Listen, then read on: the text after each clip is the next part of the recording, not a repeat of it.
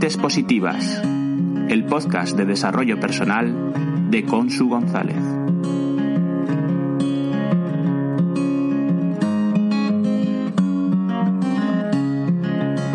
Hola Mentes Positivas, hoy estamos aquí con un episodio nuevo en el que tenemos una invitada muy especial, una mujer maravillosa, una mujer que es bella por dentro y bella por fuera. Ella es eh, una mujer que con su mirada y con su presencia eh, aporta serenidad, paz, calidez, confianza y un montón de valores que seguramente con este audio iréis descubriendo. Ella además es terapeuta y coach emocional. Lleva mm, no sé cuántos, pero seguramente más de 10 años eh, acompañando personas a gestionar sus emociones, a conocerse, a calmar su mente, ¿no? Y lo hace a través de distintas técnicas para que nos acerquemos a la felicidad. Y además tiene un podcast que yo sigo eh, que se llama El secreto de Zoe. Ella es Gema Poveda. Bienvenida a Mentes Positivas. Muchas gracias, Consu. Gracias por esa presentación tan bonita. y, gracias por haberme invitado, porque de verdad que tenía muchísimas, muchísimas ganas de, estar aquí en Mentes Positivas y de estar otra vez contigo, que sabes que compartimos muchos valores y mucha, mucha filosofía de vida. tenemos una forma de pensar bastante similar en cuanto a que nos gusta esa, esa conciencia, ¿no? De, estar presentes, de, tener calma, de de gestionar todo, ¿no? A través de, gestionar emociones, de gestionar palabras positivas, ese lenguaje que tenemos. Entonces, eh, cuéntanos un poco a esta comunidad de mentes positivas, eh, ¿quién es Gema? Pues fíjate, yo siempre digo que el quién soy lo, estoy descubriendo. Y, la verdad es que es un, un recorrido que inicié hace unos años. Lo inicié, yo creo que en el momento en el que me quedé embarazada de mi hija yo creo que ese fue el momento en el que algo ocurrió dentro de mí y, me dijo, la vida quizás sea más de lo, que, de lo que crees, quizás sea más de lo que estás haciendo en este instante o de cómo te estás planteando la vida, ¿no? Entonces yo recuerdo que en aquel momento, cuando yo venía de trabajar, eh, entonces yo trabajaba en una oficina eh, en la que estuve trabajando cerca de 20 años y yo llegaba de trabajar agotada a las 8 de la tarde a casa con mi barriguita y me sentaba en el sofá con las piernas cruzadas y ponía música, la música de la banda sonora del piano, que es mi preferida. O sea, es, la música de piano en general me encanta, pero la banda sonora de esa película, bueno, pues para mí es muy emotiva y, y conectaba mucho con esa música. Y simplemente cerraba los ojos, ponía las manos en la barriguita y sentía y escuchaba la música y nada más, no hacía nada más. Y claro, tiempo después descubrí que eso era meditar. Entonces, de manera inconsciente, la meditación entró en mi vida en ese momento en el que yo necesitaba estar calmada, porque tenía demasiado estrés. Bueno, de hecho, mi hija nació prematura por todo el estrés que yo, yo llevaba y de manera inconsciente buscaba herramientas para ir tranquilizándome ¿no? y para, para estar mejor conmigo misma. Entonces yo creo que ese fue el primer momento, porque claro, ahí ya me paraba. ¿no? O sea, en ese instante en el que me paraba, escuchaba la música y paraba todo el ruido de mi mente, empezaban a surgir preguntas, ¿no? Empezaban a surgir. Pero bueno, realmente mm, me, me, dejé llevar por las circunstancias, ¿no? O sea, yo, yo, aunque estaba ya iniciándome en el camino, empecé a hacer un montón de cursos, empecé a hacer un montón de cosas y demás, a nivel profesional yo continuaba donde estaba porque realmente el miedo eh, a perder esa estabilidad económica seguía en mí. Pero aún así yo inicié ese camino de empezar a conocerme. Entonces, estoy muy agradecida, estoy muy agradecida realmente al estrés, estoy muy agradecida a otras circunstancias que ocurrieron en esos momentos de mi vida, ¿no? Y que parece que todo se junta y dices, pero tiene que venir toda la vez. Suele ocurrir, sí. Suele ocurrir, ¿verdad? y realmente estoy agradecida porque, porque es lo que me, llevó, me empujó, ¿no? A, buscar una salida, a buscar algo para yo estar bien a nivel emocional. Y mental también, ¿no? porque muchas veces ese run run no nos deja ni vivir. Y, y, bueno, pues fue el camino, el inicio de ese camino de conocerme. Mm. De quién era a quién soy, no hay, no hay nada que ver, o sea, es que soy una persona completamente distinta, pero yo creo que es por eso, porque voy rascando y rascando y cada vez voy conociendo cosas nuevas de mí. Y cosas que me gustan, otras no tanto, las gestiono y otras pues me encantan. Y en ese camino estoy. Qué bonito, porque fue, o sea, fue un cúmulo de cambios, ¿no? El hecho de, de ser madre ya en sí es un cambio, ¿no? Del que todos aprendemos, porque claro. es, es, es, un mundo totalmente diferente, ¿no? De pasar de estar tú, eh, tú con tu pareja, tú con tu familia, y a tener una personita nueva, ¿no? En el que todos tenemos que adaptarnos, tanto a la personita nueva como todos los que vivimos alrededor. Entonces ya es un cambio tremendo. Además, eh, si descubres ¿no? que, que, hay una forma diferente de calmarse, que hay una forma de lo que tú no sabías que era de meditar en ese momento, pero que realmente era eh, contactar o conectar con tu interior, ¿no? Con tu interior y a la vez con, con tu bebé, ¿no? Que estaba dentro de ti. Todo sí. ese cambio, tener que gestionar ese estrés, ¿no? El, el, nacimiento prematuro, además, fue un montón de cambios a la vez, ¿no? Que hizo que tú te dieras cuenta de que necesitabas algo diferente, ¿no? Algo, una semilla yo, se inició o se, se encendió en ti, ¿no? Ahí fue, ahí fue. Poquito a poco tú fuiste con ese autoaprendizaje, ¿no? ¿Y, y ¿qué, qué, significó para ti el, el, decir, me quiero formar en, en estos temas? Pues mira, para mí era mi vía de escape. O sea, yo a lo que yo me dedicaba era algo muy material, por así decirlo. O sea, yo me dedicaba a la parte financiera y económica de, una empresa y de recursos humanos. O sea, era una parte como demasiado todo muy, muy material. Que de reconocer que, que es algo que, que, me gusta. O sea, quiero decir, yo ahora siento que no es lo mío, ¿no? Pero es algo que cuando lo estuve haciendo lo disfruté. O sea, la, realizar la tarea en sí a mí me gustaba. Pero necesitaba algo que me equilibrara. Mira, la palabra equilibrio es algo que también tú y yo compartimos. Nos gusta, la necesitamos. Yo, yo sentía que, que, que, eso, que necesitaba que cuando, cuando, saliera de ese trabajo, tener algo que me diera, eh, que me pusiera la balanza eso, en, en, ese equilibrio. Entonces lo encontré precisamente en esas formaciones, en esos cursos que yo iba haciendo, que lo hacía para mí. O sea, realmente era para mí, para yo encontrarme bien y para las personas que estaban a mi alrededor. O sea, en ningún momento durante un montón de años me planteé dedicarme a ello profesionalmente. Sí que es cierto que muchas de las formaciones que yo realizaba eran para mí, pero también para otras personas, entonces pues yo ya comencé de una manera, digamos, altruista, porque yo tenía otra fuente de financiación, entonces yo ya inicié mi camino acompañando a otras personas, aunque no las cobrara, pero ya inicié ese camino.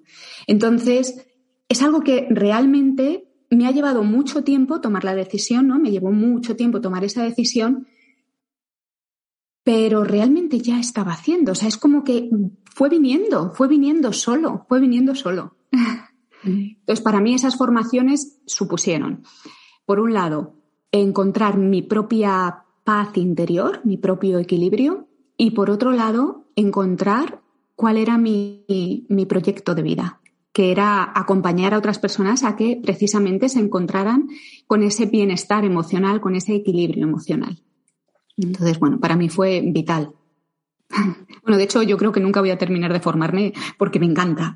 es un constante. Ahí, va yo, ¿no? Que una vez que, que te pica el gusanillo, ¿no? De, de, de, no de estudiar en sí, sino de formarte y aprender cosas que te, que te ayudan primero a ti y que ves que ayudan también a los demás, ¿no? Yo creo que eso es lo bonito, que, que ves que según tú te transformas, se transforman otras personas contigo, ¿no? Sí, sí, lo que cambia dentro al final se manifiesta afuera. Y además, dentro de esas formaciones es, es curioso porque eh, en cada momento me interesaba algo, ¿no? Al final todo tenía que ver con mi propio crecimiento personal, eso y con, pues eso, con el desarrollo también de mi, de mi espiritualidad, etcétera. Pero sí que es verdad que en cada momento eh, era, pues empecé haciendo, me acuerdo, método Silva, que me resultó, bueno, eh, espectacular. O sea, aquello fue eso, como lo primero que hice. Después continué con Reiki. Después ya me pasé a estudiar más máster, que no, no reglados, porque fíjate, es muy curioso, pero una cosa que no he, mm, no he querido volver a hacer es entrar en el sistema educativo convencional. Es algo que no, bueno, lo he intentado, de hecho, o sea, me he matriculado en carreras y tal, después de hacer la, la, que estudié yo y demás, y no puedo entrar por el aro. Y sin embargo, todos los máster que he estudiado no reglados me han aportado tanto, tantísimo, que bueno, me hace cuestionarme muchas cosas con respecto a nuestra educación, pero eso es para otro podcast. Sí, eso es para otro podcast más familiar. en modo zen. Sí. sí. que es cierto, ¿no? Es verdad que, que se dice, ¿no? Que de donde más aprendes es de la vida, ¿no? No, no de una educación reglada, que también, por supuesto, que mm. todo aporta y todo te puede servir en algún momento, pero sí que estas formaciones, estos máster o eh, que van más enfocados a, primero, que te conozcas tú como persona, que todo lo que aprendas lo apliques contigo misma, ¿no? Para luego, bueno, pues si te quieres dedicar a la formación, puedas hacerlo o, puedas dedicarte profesionalmente a ello. Pero sí que es, es verdad que de lo que más se aprende es de eh, contar lo que aprendes, de practicar lo que aprendes, que al final es de, lo que se aprende, ¿no? De, la vida, ¿no? De, eso que decían de pequeños, eh, yo aprendo mucho en el colegio, pero lo que aprendo en la calle, eh, jugando, saliendo con mis amigos, cuando salimos por ahí todo el día, que íbamos a casa a merendar y poco más, ¿no? Y ya no volvíamos a la hora de la cena. Yo creo que ahí es donde son experiencias de vida al final, ¿no? Y de ahí es donde se aprende muchísimo. Eso es, porque qué importante es poder acompañar a personas cuando tú en tus propias carnes has vivido esas experiencias. Porque al final no, no, las cosas se ven de distinta manera. Yo creo que cuando has vivido experiencias es cuando realmente puedes estar en el no juicio. Aparte de que ese no juicio también te lo trabajes, ¿no? Y evidentemente no vas a vivir todas, todas las experiencias, porque si no, tú me dirás que. ¿No? Pero, claro. Pero sí que es cierto que te da esa, esa capacidad de no juzgar a los otros porque has estado en esos zapatos. Entonces es todo mucho más fácil más, eh, sí, más fácil. Y además eh, te permite entrar en esa empatía con, la otra persona, conectar de esa manera. Sí. Sí, porque al final es, eso que decimos, ¿no? De, yo, eh, para entender a alguien, lo habitual es que yo haya pasado por un proceso muy similar, que nunca va a ser igual, pero sí hemos vivido unas emociones, hemos sabido dónde flaqueábamos, ¿no? Eh, dónde teníamos esas debilidades, esas fortalezas y que nos ayuda, ¿no? Sobre todo a, mejorar y a, decir, bueno, pues vamos a ver, yo he superado esto, te puedo acompañar en cómo superarlo tú también. Y, y, por qué el título del secreto de Zoe en tu podcast? Cuéntanos. Sí, sí, el secreto de Zoe nació hace el secreto de Zoe nació en, una de, mis peores eh, épocas, realmente. Em, yo tuve una gran crisis que fue cuando, cuando nació mi hija, bueno, un poquito después y demás, ¿no? Que ya te comento que, que, bueno, que como que se dieron muchas, demasiadas circunstancias en mi vida y inicié este camino. Pero después tuve una segunda crisis muy, muy grande hace cinco o seis años. Entonces, mm, bueno, fíjate, me emociono, ¿eh? Qué bonito. Bueno, sí. Fue, mm, fue una época en la que tuve ataques de ansiedad. Entonces, en ese momento, em, también se dieron muchas circunstancias en mi vida, ¿no? Se, juntó un problema físico, eh, mucho, mucho estrés laboral. También se juntó un problema personal. Y, curiosamente, yo había dejado de meditar. estaba tan, tan, tan metida en, en, mis circunstancias, tan metida en ellas, que dejé de lado mi autocuidado. Y entonces me acuerdo que iba un día dando un paseo con mi padre y llegó y me dijo, nena, mi padre no cree nada de esto, y ¿eh? me dijo, nena, ¿por qué no vuelves a meditar? Y yo dije, ostras, increíble. Y dije, jolines, es verdad. O sea, fíjate que parece una tontería que, era algo, era como, fue como la señal que, necesitaba. Que alguien fuera, o sea, dentro de tu entorno, pero fuera de, meditar o de saber cómo funciona este tema, te lo dijera. Claro, y sobre todo porque para mi padre estas cosas siempre habían sido cosas mías, ¿sabes? Bueno, las cosas de la niña. ya está, ¿no? Entonces dije, vaya, vaya, vaya. Y bueno, pues eh, me acuerdo que llamé a una amiga y le dije, oye, me voy a ir hoy a meditar a, este centro y tal, que estaba aquí en Laguna y eso, ah, pues venga, vamos juntas. Y fuimos juntas a meditar. Y entonces estaba allí meditando y de repente empezó a, a venirme, empezaron a venirme imágenes. y las acepté, las dejé llegar. Y me empezó a llegar una historia. Y esa historia es la que yo cuento precisamente en el primer podcast del secreto de Zoe, cuento el quién es Zoe. Y realmente yo creo que la mayoría de todas mis formaciones las comienzo de esa manera, contando el quién estoy, qué es esa historia que me llegó en ese instante. Y era una persona, una mujer, que había vivido una serie de circunstancias, pero ya no estaba ahí. ¿Vale? O sea, plasma esa historia la situación de la mujer cuando ya está en ese equilibrio.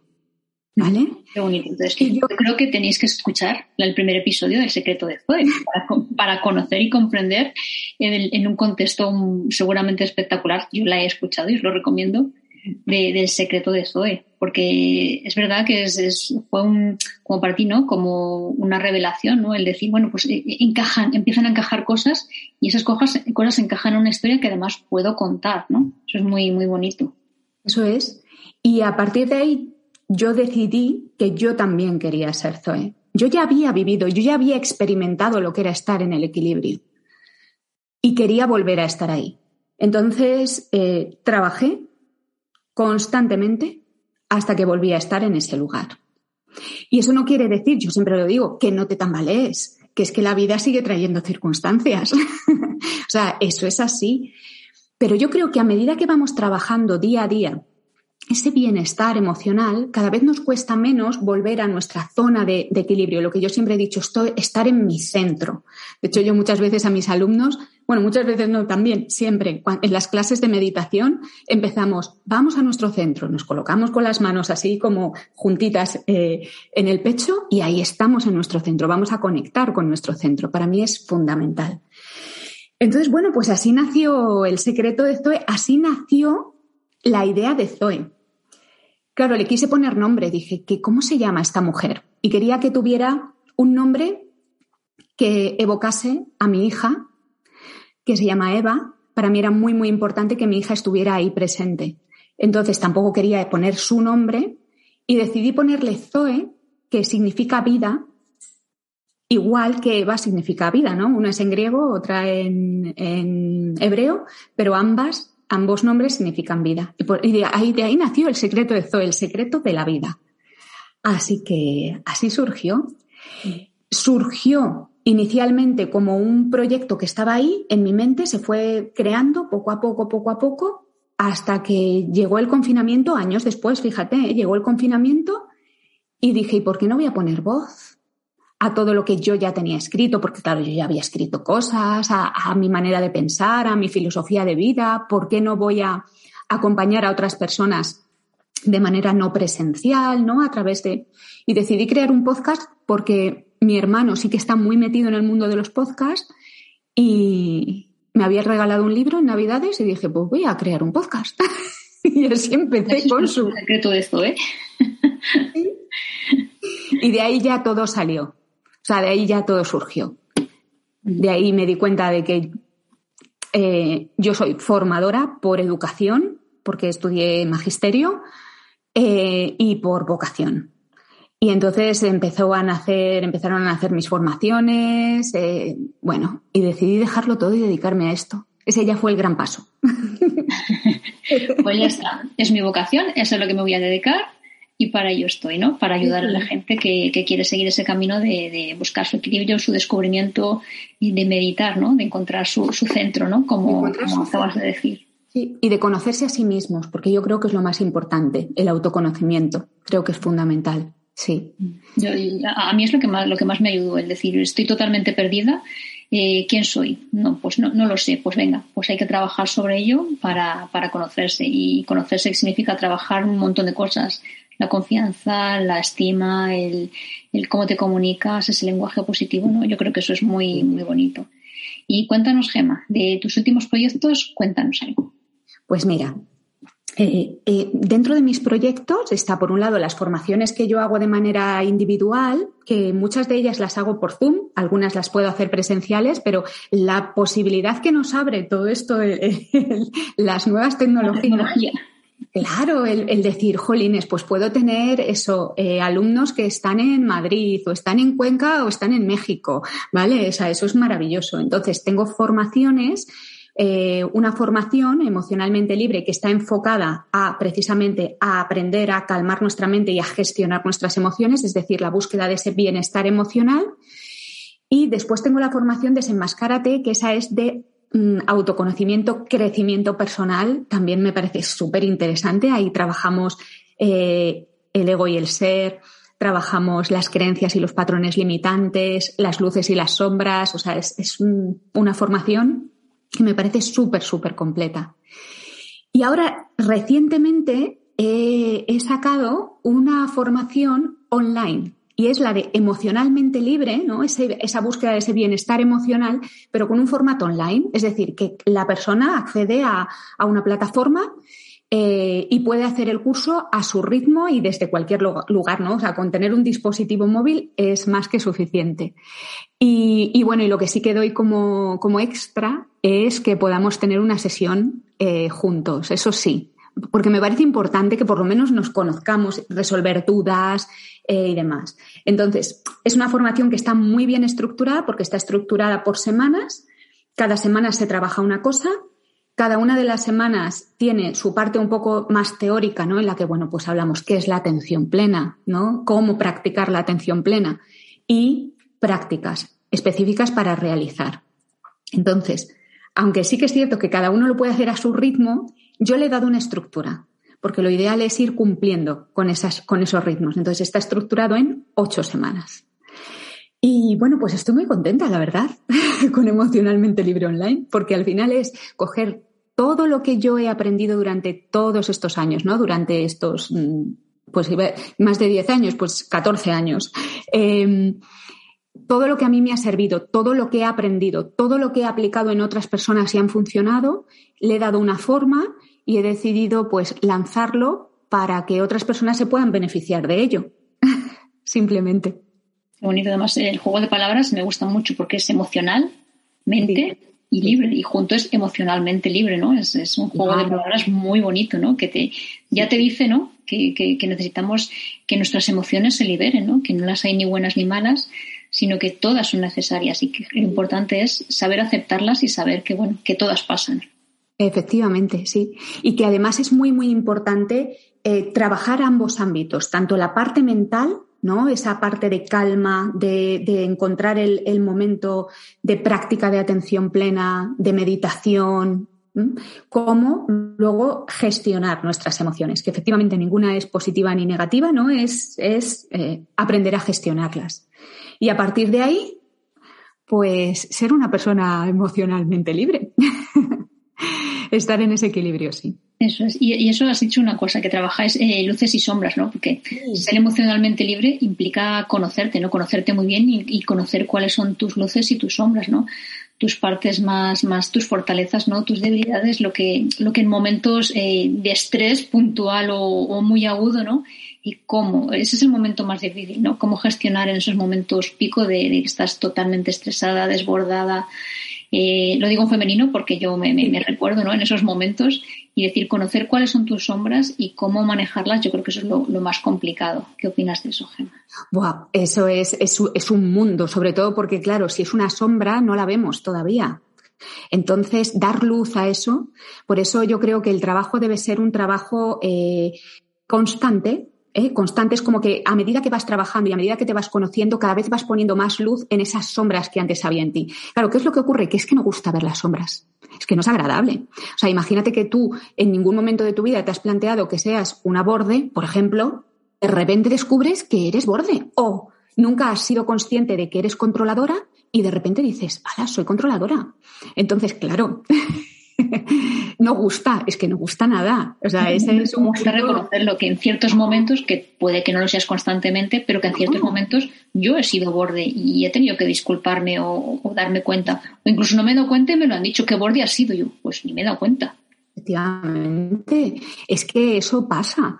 Entonces, por eso es muy, muy importante para descubrir las sombras, mirar a los demás. Yo eso lo digo también siempre, es es eh, qué te dicen los demás, qué te transmiten los demás, qué sientes tú hacia los demás, qué te hacen sentir determinadas personas. Bueno, que ya sabemos que no es que ellas te la hagan sentir, sino que a ti te produce algo, ¿no? Dentro de ti. Todo lo que te chirría, yo siempre me planteo conmigo misma, ¿me está chirriando tanto eso, tanto de esa persona? ¿Por qué será? Pero es que con su, es que hoy, justo antes, justo antes de entrar a hablar contigo, he visto una pedazo sombra mía que, la tengo que gestionar. Bueno, lo, tremenda, es, ¿eh? es conocerla, ¿no? Es decir, ah, está aquí, a ver ahora, ¿qué hacemos con ella? ¿Cómo le vamos dando lo que has dicho tú, ¿no? le dando un poco de luz poco a poco.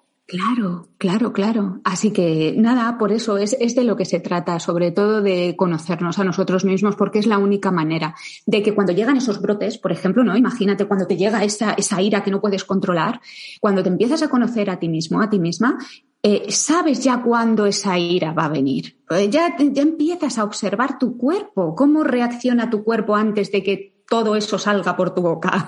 no, bueno, pues empiezas a aprender cómo controlar. Cómo controlar esas, esas señales, ¿verdad? Eso que te está diciendo tu cuerpo. Claro, a mí yo, por ejemplo, se me nota muchísimo en, en, la zona de los hombros. Empiezo a notar esa tensión en los hombros. Justo, justo cuando noto que mis hombros se tensionan, digo, uy, algo, algo, algo está pasando, algo está sucediendo. Y Gemma, ¿y qué me cuentas de tu experiencia como madre? Porque ahora eres madre de un adolescente, cosa que también tenemos en común. y ahí es cuando es, es, bastante complicado eh, porque nos tenemos que gestionar nosotras y además eh, entender ¿no? esa vida de, adolescente que, que, hemos pasado, que ya hemos vivido y que ahora la vemos con otra perspectiva. Entonces, cuéntame cómo es tu experiencia como madre de adolescente. Pues mira, yo aquí he tenido etapas. Eh, mi hija entró en la adolescencia sin avisar. y a mí no me gustó. Y a mí sí. Y a mí no me gustó nada. Pero nada, nada. Sí, porque yo veía a otras amigas y demás. no, es que está en la preadolescencia, tal. Y yo, mi hija no, o sea, mi hija no salía, tal, mientras otras ya habían empezado a salir. Entonces, de repente, de un día para otro, me lo encontré. y fue como, ¿pero qué me estás contando? ¿Qué hago con esto? Fíjate que yo, eh, otra de mis pasiones es, la educación. Sí que es verdad que yo estoy más especializada en educación infantil, pero como es un tema que me gusta muchísimo, muchísimo, yo ya me había ido preparando, ¿no? Incluso me había hecho una formación eh, para autoformarme y para formar a otras personas, eh, con el método de cómo hablar a tus hijos. O sea, quiero decir que yo estaba preparada y aún así me pilló que no me lo esperaba de sopetón. Entonces, fíjate que, eh, que, yo ayudaba a otras personas a gestionarse, te va trayendo circunstancias que dices, esto, esto lo tengo que, que, gestionar, ¿no? Entonces yo acudí a una persona, le pedí ayuda, estuvimos charlando, viendo de qué manera gestionarlo y demás, y estupendo, o sea, estupendo. Y desde entonces fue, pues, a ver, pues, pues lo que tiene estar con, conviviendo con una adolescente. Además, bueno, mi hija y yo convivimos eh, solas, digamos, eh, con nuestros animalitos, ¿no? Pero que bueno, que al final pasamos todo el día juntas y solas. Entonces, eh, si gestiono, gestiono yo. y, bueno, pues con altibajos, pero eh, lo que he hecho ha sido observar sus propios altibajos emocionales. Es, es, decir, yo creo que cuando entramos en esta etapa de la adolescencia no solo nos tenemos ya que mirar a nosotras mismas en cómo reacciono yo, yo tengo que estar bien para que mi hijo esté bien, que eso es algo que yo he trabajado mucho en la, en la edad, en, la infancia, ya no solo tengo que centrarme en mí, tengo que centrarme también en ella, en, en qué momento se encuentra ella, qué circunstancias hay a su alrededor, incluso en qué momento del ciclo hormonal se encuentra, porque eso afecta muchísimo. ¿Vale? Entonces, es eh, buscar de nuevo ese equilibrio en la balanza, ¿no? Y decir, pues sé que en este momento determinado ella lo que necesita es que yo a lo mejor me aparte un poco o, que yo esté más cerca de ella o es estar midiendo todo el día. Escuchando mucho, ya que a mí lo que me ayuda mucho es, escuchar. Te, preguntaba esto porque sí que es verdad que yo tengo varias clientas que, que tienen sobre todo mm, este problema, ¿no? No problema, sino reto, ¿no? De, de enfrentarse, de enfrentarse con hijas adolescentes y, todo lo que conlleva alrededor, ¿no? que no depende, depende mucho de la educación y del ejemplo y de lo que han visto en casa, aunque creamos que no nos escuchan y que no nos miran, están constantemente pendientes, por eso es súper importante el ejemplo. Pero sí que es verdad que luego hay que gestionar eh, con quién se relaciona, ¿no? Cómo les afecta eso, sobre todo, ¿no? Cuando eres adolescente, eh, cómo te afectan las cosas es muy importante. Por eso el, tener una gestión emocional propia les ayuda muchísimo a nuestros, a nuestros hijos e hijas. Sí, es muy importante y es muy importante la escucha. Estoy completamente de acuerdo. Y también es muy importante dar valor a sus emociones, porque también eh, la tendencia general es, son tonterías de niños, son tonterías. no, perdona, o sea, son sus emociones. y tienen el mismo valor que el tuyo. ¿Sabes? Es su cansancio, es su estrés, es su mm, agotamiento mental. O sea, son sus miedos, ¿no? Que en, esta, época se generan muchos de los miedos que luego eh, de adultos no sabemos cómo gestionar, ¿no? Pues claro, sus inseguridades, sus complejos, o sea, y son reales. O sea, son tan reales como, las de como los de una persona de 40, de 40 años o de 50 o de 30. Por mucho que querramos quitarles importancia, la tienen. Y la tienen mucha, porque en esa época, en, esa, en esas edades, es cuando se crean bases ¿no? de, valores que están cambiando de, ser niñas a ser mujeres o a ser hombres, están cambiando sus valores, ¿no? Y es importante que, sepan cómo, cómo integrarlos en ellos y cómo encajar en la sociedad, que también es un reto importante.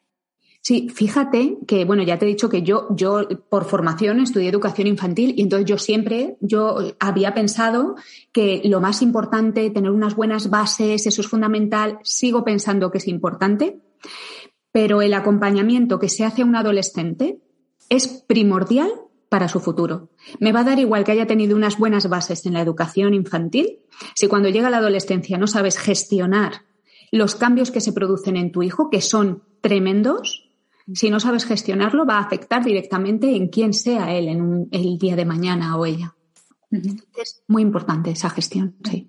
Y es importante tener, tener compromiso, ¿no? Porque hablamos muchas veces de, que los padres sí nos comprometemos con la educación de nuestros hijos, pero a veces nos faltan esas herramientas, ¿no? Esas herramientas que, conocemos, pero que no sabemos muy bien cómo aplicar. Entonces, el compromiso real, ¿no? De decir, hay que dedicar tiempo a aprender, a saber gestionarme yo para luego aplicarlo en ellos, ¿no? Y saber cómo ir eh, enfocándoles, que luego saldrá como salga, porque cada día es diferente. Hay días que, como yo digo, hay días que es mejor eh, no hablar con ellos porque, porque no es un buen momento, porque tanto ellos como nosotros a lo mejor tenemos un día de un estrés eh, importante, ¿no? Entonces es mejor dejar, mm, no pasar las cosas, sino dejar que se asienten, ¿no? Dejar que, que tomemos todos conciencia de ello y luego retomarlo, que no pasa nada, no hay que solucionar todo ya, ¿no? además, una de las cosas que tienen los adolescentes es que quieren las cosas para allá. Sí. Que nosotros también, que no sabemos el posponer ciertas cosas, ¿no? Pues yo creo que eso también les, les ayuda muchísimo.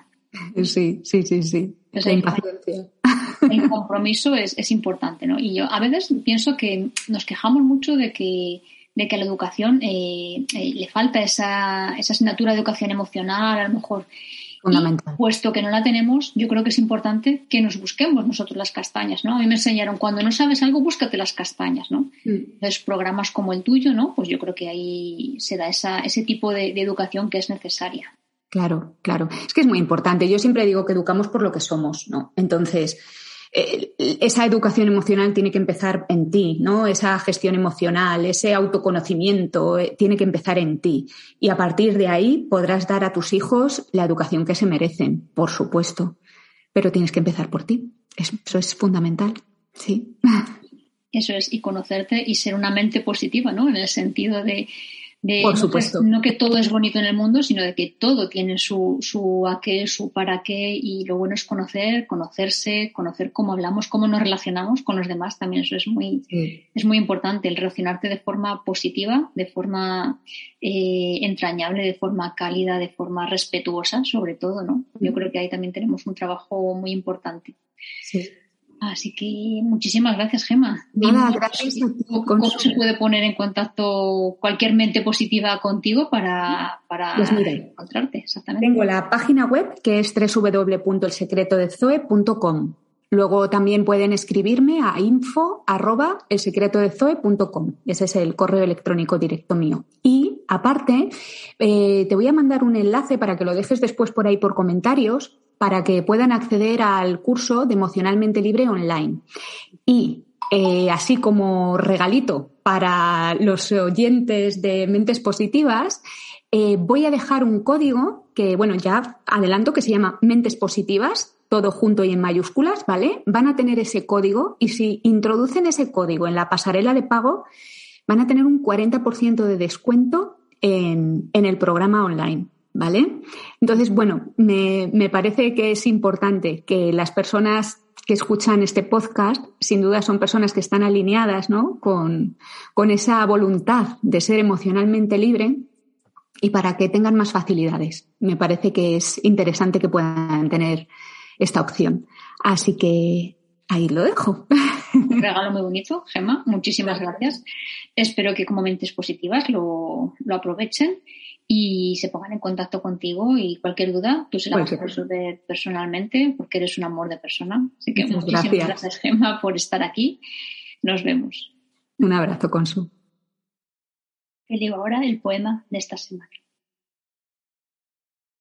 Ella sueña, ella vibra, ella vive en conexión con su realidad interior.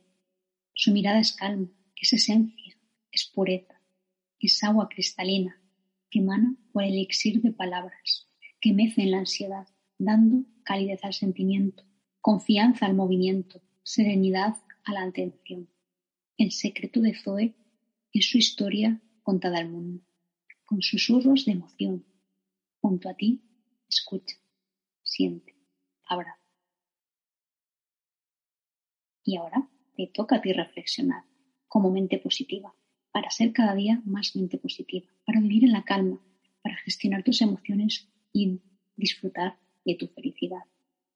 Si aún no sabes cómo ser mente positiva, cómo lograr esa calma, ese equilibrio interior, escríbeme la palabra equilibrio en cualquiera de mis redes sociales, como arroba con su González Te escucharé y hablaremos. Agradezco tu escucha, tu atención, tu tiempo. Cuestiona, disfruta, vive, sé, mente